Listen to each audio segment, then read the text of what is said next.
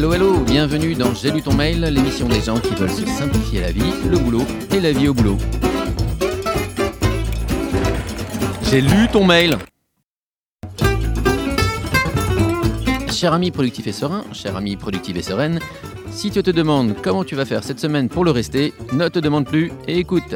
J'espère pouvoir te donner dans cette émission quelques... Ok, donc cette semaine, euh, de nouveau avec mes deux comparses. Geoffrey Ozou. Jean-Philippe Mollet. Alors aujourd'hui dans ce podcast, Jean-Philippe va nous parler de Marie Kondo, la magicienne du rangement. Et Geoffrey nous présentera le livre Essentialisme de Greg McKeown.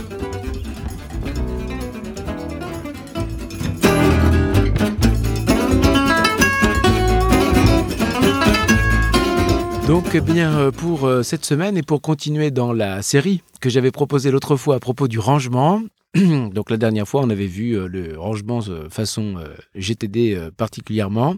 Et bah là, cette fois-ci, je voudrais évoquer, parler de la méthode de Marie Kondo, qui est une, une japonaise qui a écrit un best-seller vraiment hein, sur, sur sa méthode de rangement. Et sa méthode s'appelle la méthode KonMari. Alors je dois faire un aveu, je n'ai pas lu la méthode. J'ai été sur les divers, euh, hmm, comment dirais-je, sites internet, euh, euh, podcasts et, chaînes YouTube pour essayer d'en récupérer la substantifique moelle. alors c'est apparemment quelque chose de, vraiment intéressant et de très pratique, de très concret. La, méthode consiste par faire une espèce d'énorme rangement, d'énorme classification, de, de tornades de rangement euh, euh, chez soi et de se débarrasser en fait de tout un tas d'objets dont on n'a pas forcément besoin, d'une part. Alors, bah, l'idée, ça va être dans un premier temps de rassembler tous les objets d'une même catégorie au même endroit. Mhm. Euh, plutôt que d'avoir un rangement par, euh, par pièce ou euh, non, on va rassembler tous les, tous les vêtements, par exemple, au même endroit. tout ce qui va concerner la cuisine au même endroit. Alors évidemment, il y a des rangements qui sont déjà un peu intéressants à, faire par pièce ou qui sont déjà euh, habituellement, ouais, voilà, habituellement faits par, par pièce. Donc là, tu parles de rangement physique. C'est ça. Si euh, je veux faire euh, mon grand rangement de printemps et j'ai décidé de mettre un grand coup de, de jeunes dans ma maison. Alors là, on va, on va commencer plutôt par, disons, les, les, les, quelques principes et puis après, je te donnerai la méthode pour euh, faire ce grand rangement, cette grande tornade euh, chez toi. Je suis prêt, ma femme va adorer. Euh, j'en suis sûr. alors, bah, donc pour les principes, d'abord on rassemble tous les objets d'une même catégorie, je disais au même endroit, et il y, a y a moins de rangement par pièce. Mhm. D'accord? Voilà, ça c'est la première idée. ensuite, on va faire un tri en se posant une question du lien.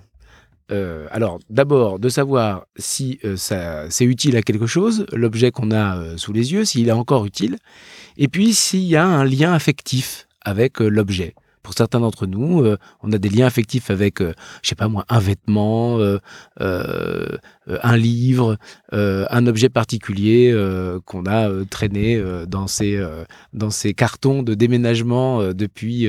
Tu sais, tu serais pas en train de parler de mon vieux pull plein de trous que je garde depuis six ans et qu'on essaye gentiment de m'inviter à à dégager. Si ma femme ne m'avait pas payé pour en parler, je ne l'aurais pas fait de moi-même. mais euh, écoute, euh, si tu l'as reconnu, effectivement, euh, c'est celui-là.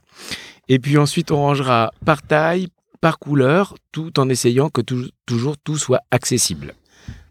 c'est ça l'idée. Donc rassembler les objets, se poser la question de son utilité et de son rapport affectif, et puis un rangement par taille, par couleur, et que tout reste accessible.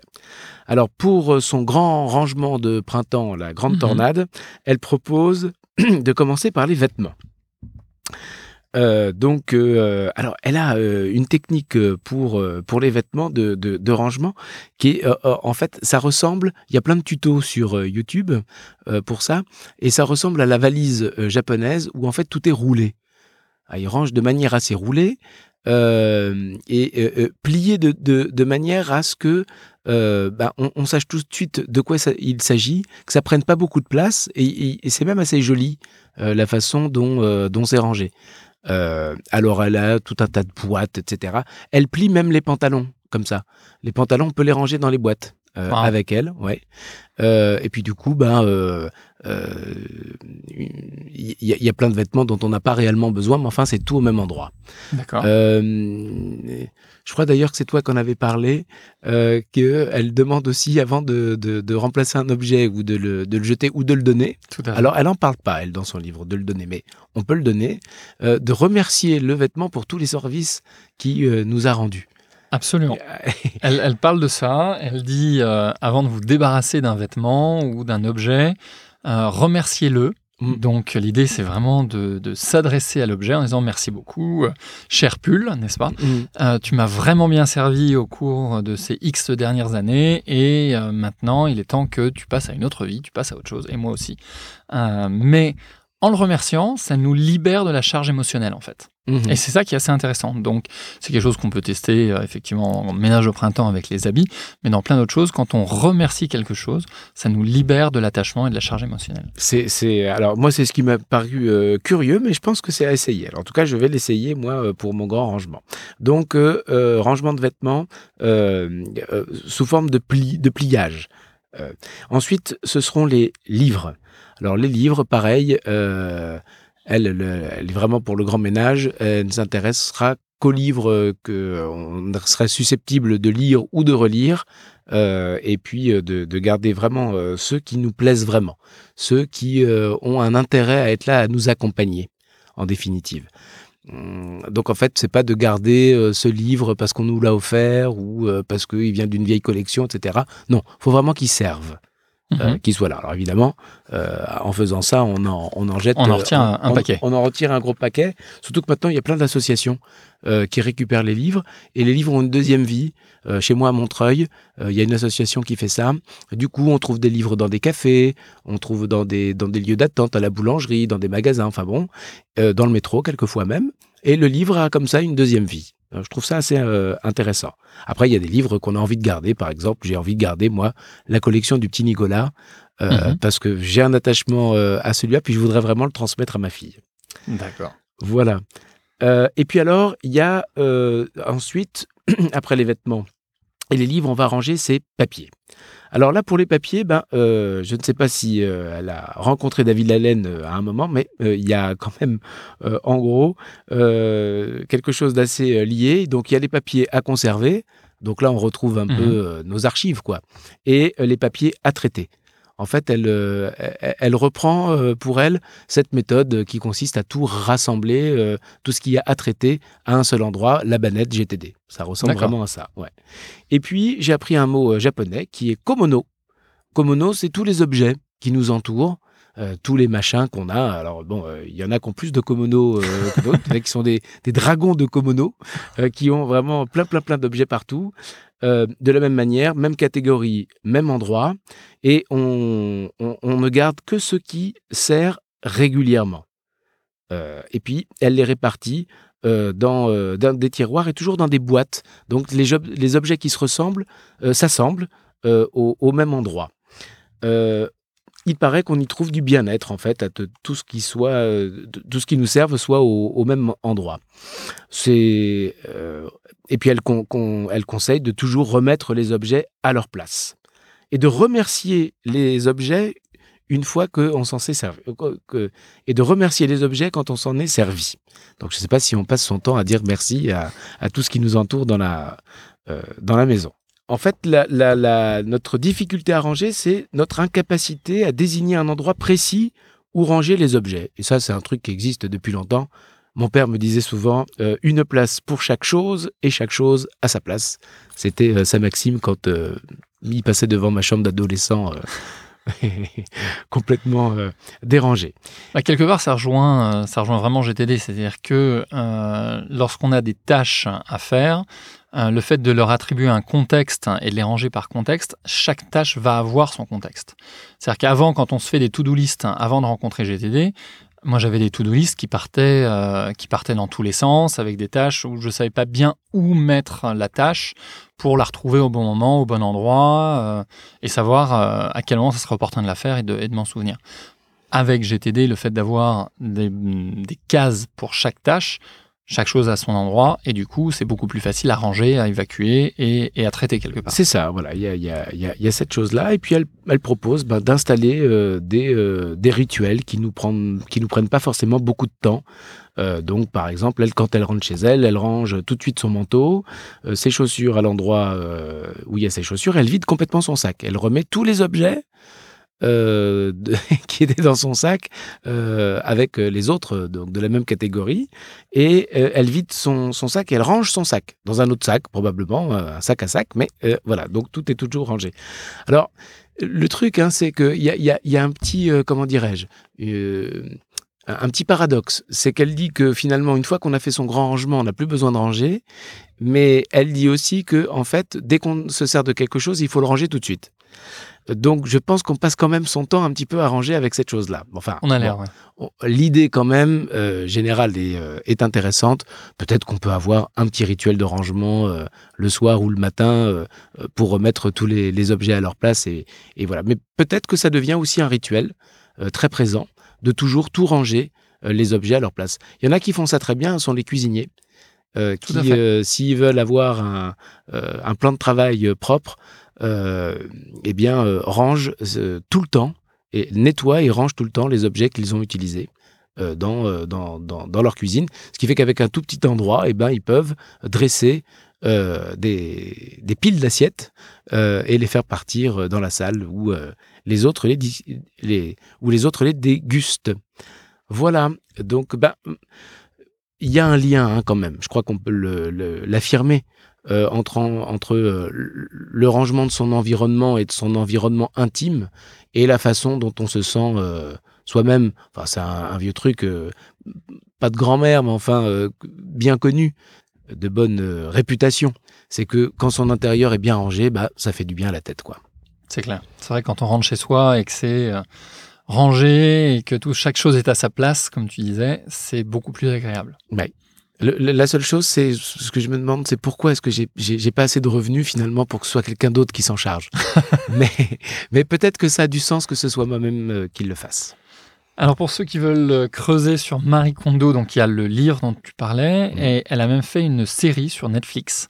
Ah bon? Une série de vidéos où elle va euh, chez les gens et un peu en mode télé-réalité et elle accompagne euh, les gens dans le rangement de leur penderie, de leur maison, etc., euh, etc. Voilà.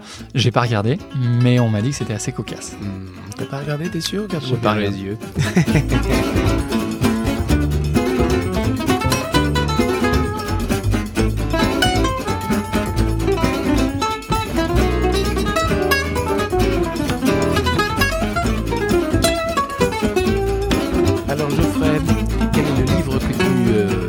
Cette semaine Alors, cette semaine, j'ai sélectionné Essentialisme de Greg McKeown. Donc, c'est un auteur euh, anglo-saxon, comme son nom l'indique. Euh, et c'est un livre sur le minimalisme et sur l'essentialisme. Ce que j'ai trouvé très intéressant dans ce bouquin, c'est bah, d'abord le, message qui est, euh, qui est relativement déjà connu, on va dire, qui est de se concentrer sur l'essentiel. Il a un petit diagramme qui est, très mignon où il fait, un, cercle et il fait une flèche qui part de chaque, euh, dans chaque direction en fait. Et ce qu'il dit, c'est si on fait un pas dans chaque direction toute la journée, on finit par se retourner, par se retrouver exactement au même endroit. Par contre, si je fais le même nombre de pas mais dans une seule direction, je vais avancer et je vais me retrouver beaucoup plus loin. Donc, grosso modo, il nous invite à faire le tri dans l'ensemble des projets dans lesquels on est impliqué, l'ensemble des zones de responsabilité, des choses qu'on aurait pu accepter à bon gré, mal gré. C'est un peu la discussion qu'on a avec les copains au bar euh, euh, ou au boulot avec les collègues en disant Tiens, euh, c'est pas toi qui t'occupes du, du, pot de départ là de un tel? Bah, si, si vous voulez. Et puis gentiment, on se retrouve avec une pile de projets, une liste de choses à faire qui sont pas forcément dans nos vraies priorités. Qui sont pas essentielles pour nous. Qui sont pas essentielles pour nous, exactement. Parce qu'on se laisse embarquer, parce qu'on a envie de participer. Donc vraiment, l'idée, c'est de se reconcentrer et de redéfinir qu'est-ce qui est essentiel pour nous. Et il propose euh, de faire ça en, quatre étapes. Mhm. Donc la première, euh, la partie essence, essence, vraiment retrouver, retrouver les priorités. Donc il a euh, tout un nombre, tout un nombre d'étapes.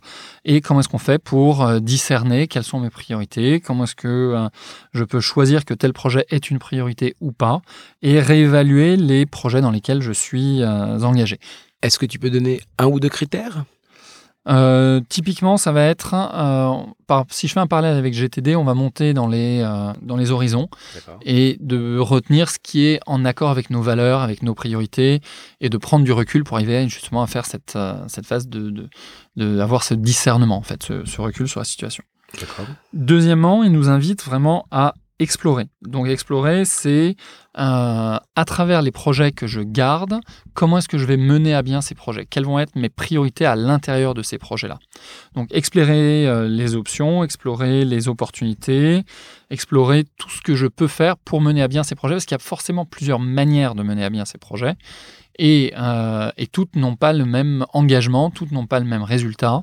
Euh, même si elles appartiennent tous au, même projet. Si je reprends l'exemple d'organiser euh, le pot de départ d'un collègue, on peut simplement faire tourner une carte ou dans les bureaux où on peut décider de partir pour le gâteau, le cadeau, la box, le, la cagnotte, etc., etc. Donc, on va s'intéresser à l'exécution. On va s'intéresser, on va explorer tout à fait les manières de faire les choses et le résultat souhaité quelque part. Voilà, jusqu'où est-ce que j'ai envie d'embarquer d'embarquer mon projet.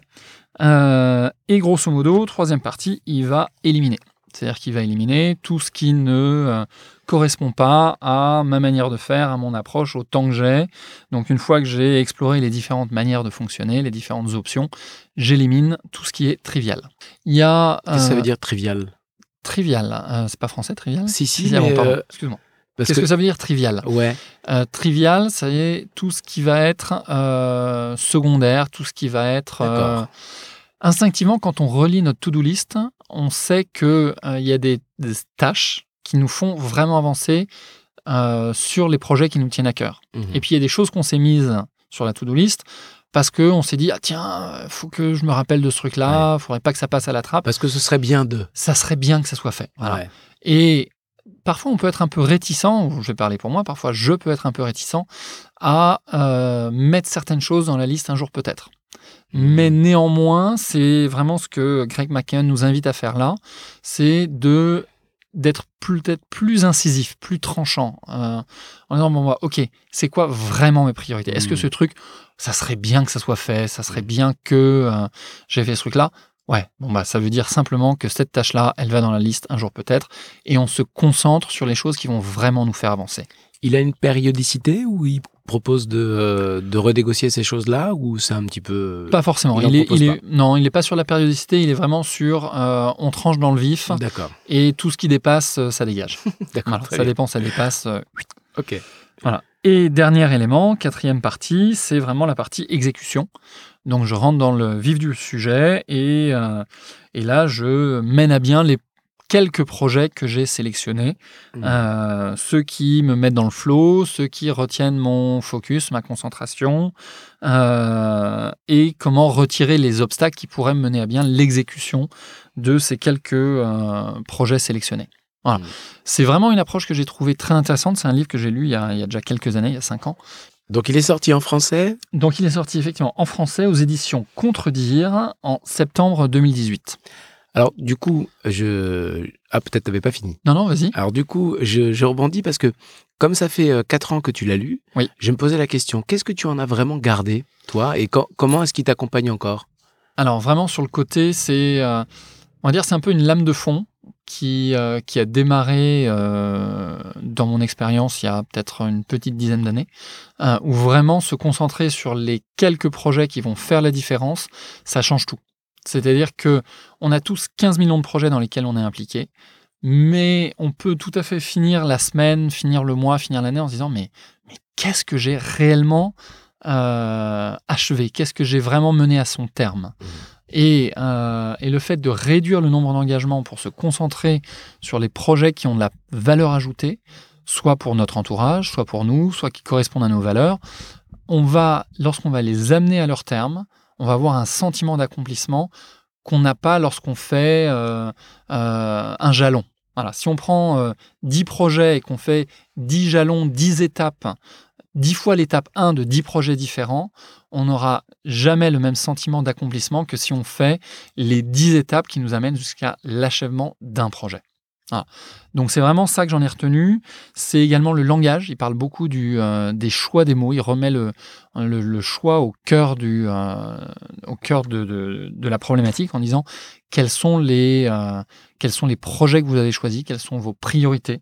Donc vraiment se réengager sur ses priorités, sur ses projets et réaffirmer ses valeurs. À l'écoute comme ça, j'ai l'impression que c'est euh, peut-être le, livre à, garder à côté, ou en tout cas euh, les conseils à garder quand on a particulièrement des, moments où on est un peu submergé. quoi. Complètement. C'est vrai que euh, c'est un bouquin que j'ai découvert, qui est, qui est découvert au moment où, où j'avais plein de projets dans les tuyaux, plein de changements dans mon activité professionnelle, et ça m'a vraiment permis d'y voir plus clair, de de me concentrer sur l'essentiel. Il y a un truc qui est quand même commun à toutes ces méthodes, c'est au fond de toujours euh, garder une place belle à la, à la satisfaction. Mmh, absolument. Qu'il y a, que, que ce soit toujours ce moteur-là, en fait. Que ce soit le, petit yes dont Romain parlait euh, il y a quelques, quelques épisodes, euh, ou que ce soit un projet achevé, effectivement, le fait d'arriver et d'avoir la sensation d'avoir amené quelque chose à son terme, ça, ça produit énormément de satisfaction. Donc, le chemin de la satisfaction. Merci Geoffrey. Merci Jean-Philippe.